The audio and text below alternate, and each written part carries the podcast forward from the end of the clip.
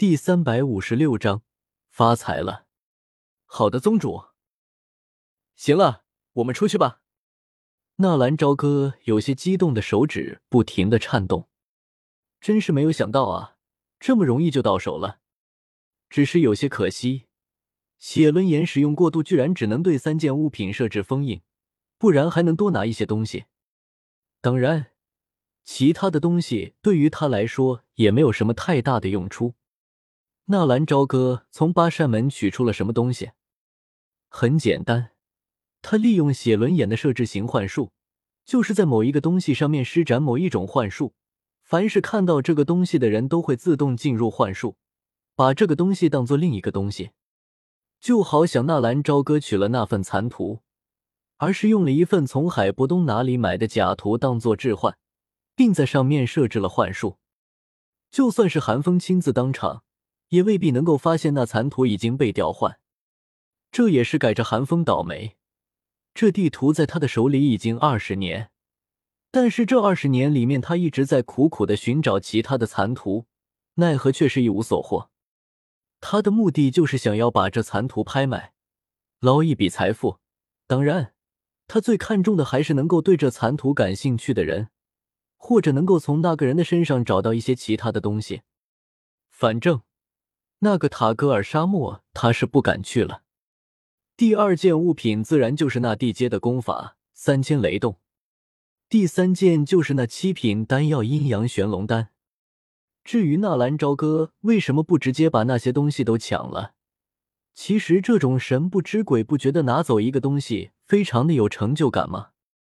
元一已经死了，八扇门已经名存实亡，与其自己动手，还不如让他自生自灭。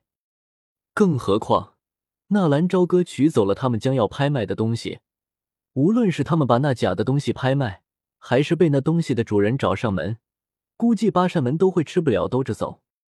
纳兰朝歌已经可以预想，拍卖师拿着一副假的残图卖力的吹嘘，拿着一枚二品的丹药当做七品的阴阳玄龙丹拍卖，把那最普通的一本黄阶斗技当做地阶的三千雷动拍卖的场景了。写轮眼设置的幻术至少要在天黑才能消失，那个时候估计拍卖会早就结束了。而一旦幻术消失，那些拍卖了东西的买家则是会一窝蜂的找回八扇门，然后接下来就是八扇门遭受毁灭性的打击。门主，您慢走！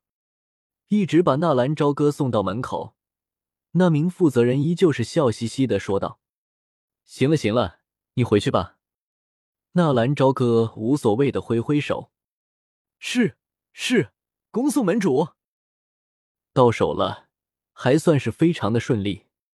一直走出八扇门的拍卖会老远，纳兰朝歌这才兴奋的回头看了看，并没有任何人发现。既然如此，那就去八扇门的仓库走一趟。稍微辨别了一下方向。纳兰朝歌身形又快速的消失在街道的尽头。八扇门的总部，纳兰朝歌来过一次，走起来也算是轻车熟路。和去拍卖会一样，纳兰朝歌没有遇到任何的阻拦，就进入了仓库。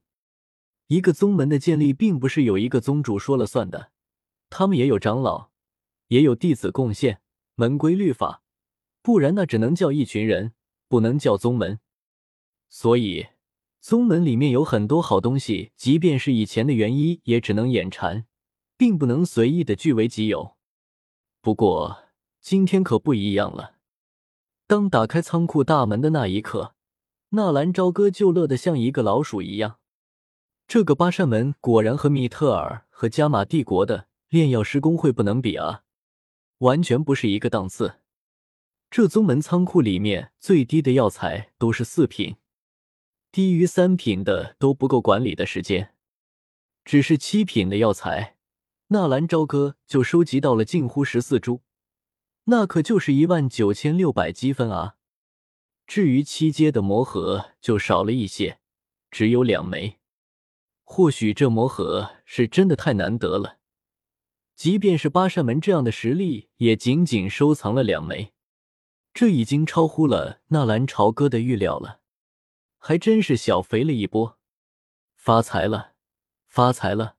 纳兰朝歌激动的浑身都在颤抖，好久都没有这么肥了。宗主，宗主，您这是？看着把七品的药材还有魔盒洗劫一空的纳兰朝歌，那名看守仓库的弟子有些傻眼了。没事，这些都是韩盟主需要的，他已经晋升为七品的炼药师了，哈哈，可喜可贺啊！放心，这些药材和魔盒啊，可都是七品的丹药，我们巴山们要发财了。没想到这个看守库房的小子还他妈挺有归属感的。一听说这些药材都能变成七品的丹药，顿时也有些兴奋了起来。恭喜门主，贺喜门主！哦，对了，你叫什么名字？纳兰朝歌也不知怎么的，就多嘴问了一句：“我叫程父，宗主您忘记了？您上次来的时候问过我的啊。”哦，这样啊，我记住了。那个城父啊，我给你个任务吧，你要不要做？这看仓库的活计，我来安排其他人来做。真的，多谢门主。不知门主有什么任务要交给我啊？一听说门主有特别重要的任务，那个小伙计立刻明白自己的飞黄腾达的时机来了，当下更是十分虔诚的直接跪了下去。我这几天一直在思考我们八扇门的去路。说实在的，得罪了迦南学院啊，我们的日子已经不远了。而那个黑盟也不是长久之计，我想派你去远在万里之外的加玛帝国打听一下消息，就是搜集一下加玛帝国的情报而已。我听说那是一个非常偏远的地方，但是地域却是非常的广阔。你明白我的意思吗？那个小伙计一愣，随即重重的点了点头。我明白了，多谢门主委以重任，我一定不负所托。这是十万金币。可以供你路上花费用，度低了。事不宜迟，我要你现在就出发。纳兰朝歌说完，随手丢出去一张金币卡。接过金币卡，那个城父也没有任何的犹豫，再次拜别了纳兰朝歌之后，急匆匆的走掉了。纳兰朝歌一直有一个疑惑：加玛帝国最大的宗门实力是斗宗，就连那皇室也只是斗皇巅峰的强者。可是黑角域的人都跟傻子一样，不知道去加玛帝国或者出云帝国做个皇帝啊什么的，反正是实力为尊，就像是黑皇宗。我在黑角域，为什么不去掌控加玛帝国呢？做一宗之主，总是没有一个帝国大吧？这些问题，纳兰朝歌懒得去想。对于那个城父，纳兰朝歌也不知道自己为什么要救他一命。或许是良心发现，不想牵累别人，这种想法一出来，他自己都感觉到可笑。不过做了就是做了，就当做是积点德，不然这个叫做城父的留下来，又丢失了这么多珍贵的药材和魔盒，他是绝对是活不下去的。看着远去的程父，纳兰朝歌有些走神，但是也只是一瞬间而已。转过身，纳兰朝歌毫不犹豫的走了出去。在这个斗气大陆，他还有很多事情要做。别人不能死，他更不能死。只是纳兰朝歌还没有走出八扇门的总部，忽然听到门口传来一阵阵的吵闹之声。警戒！警戒！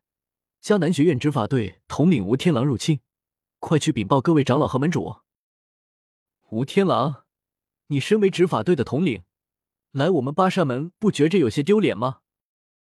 吴天狼，行了，你们都下去吧。就在门口传来轰乱的吵闹声的时候，纳兰朝歌的声音淡淡的出现在他们的耳边。一看到宗主出来，众多八扇门的弟子纷纷躬身行礼。纳兰朝歌则是很随意的挥了挥手，目光直直的看着吴天狼。只是当看到站在吴天狼身边的小医仙和军马吕的时候，不动声色的冲着二人比了一个剪刀手。军马吕和小医仙神情一震，纷纷转身握住了彼此的手，面上带着一丝笑意。吴统领，这光天化日的，你带人来我八扇门，目的何在？难道真的不把我黑盟放在眼里吗？纳兰朝歌义正言辞说的，就好像他八扇门多么的伟大一样。吴天狼自然也是看到了纳兰朝歌和小医仙他们的小动作，当下也是冲着纳兰朝歌一抱拳：“你我之间也曾有过不少的恩怨，今日想与元宗主喝一杯，不知我吴某能否有这个面子？”吴天狼要请门主喝酒，一时间八扇门的人都有些傻眼了，这是什么情况？难道迦南学院要与八扇门和好了？纳兰朝歌面前忍住笑。装作非常为难的样子，思考了一会，这才勉强的点了点头。好吧，我袁某人就给你一个面子。门主，千万不可啊！他们迦南学院的人都非常的狡猾，而且这个吴天狼可是斗皇巅峰的实力。有人小心的提醒道：“无妨，我相信吴统领既然邀我喝酒，自然不会加害于我。可是……”好了，我主意已经定了，你们就不用说了。纳兰朝歌非常强势的挥了挥手，而且还故意的把手上的戒指露了出来。见到门主主意已定，很多人也都是不再言语，就这么看着纳兰朝歌和吴天狼他们有说有笑的离开了。真是奇了怪了，宗主今天是怎么了？更奇怪的是，还有那个吴天狼。不是他们打的正火热的吗？昨天黑盟的黑黄宗还捉了吴天狼，杀了吴天狼的执法弟子，今天他们就和好了，这是唱的哪一出啊？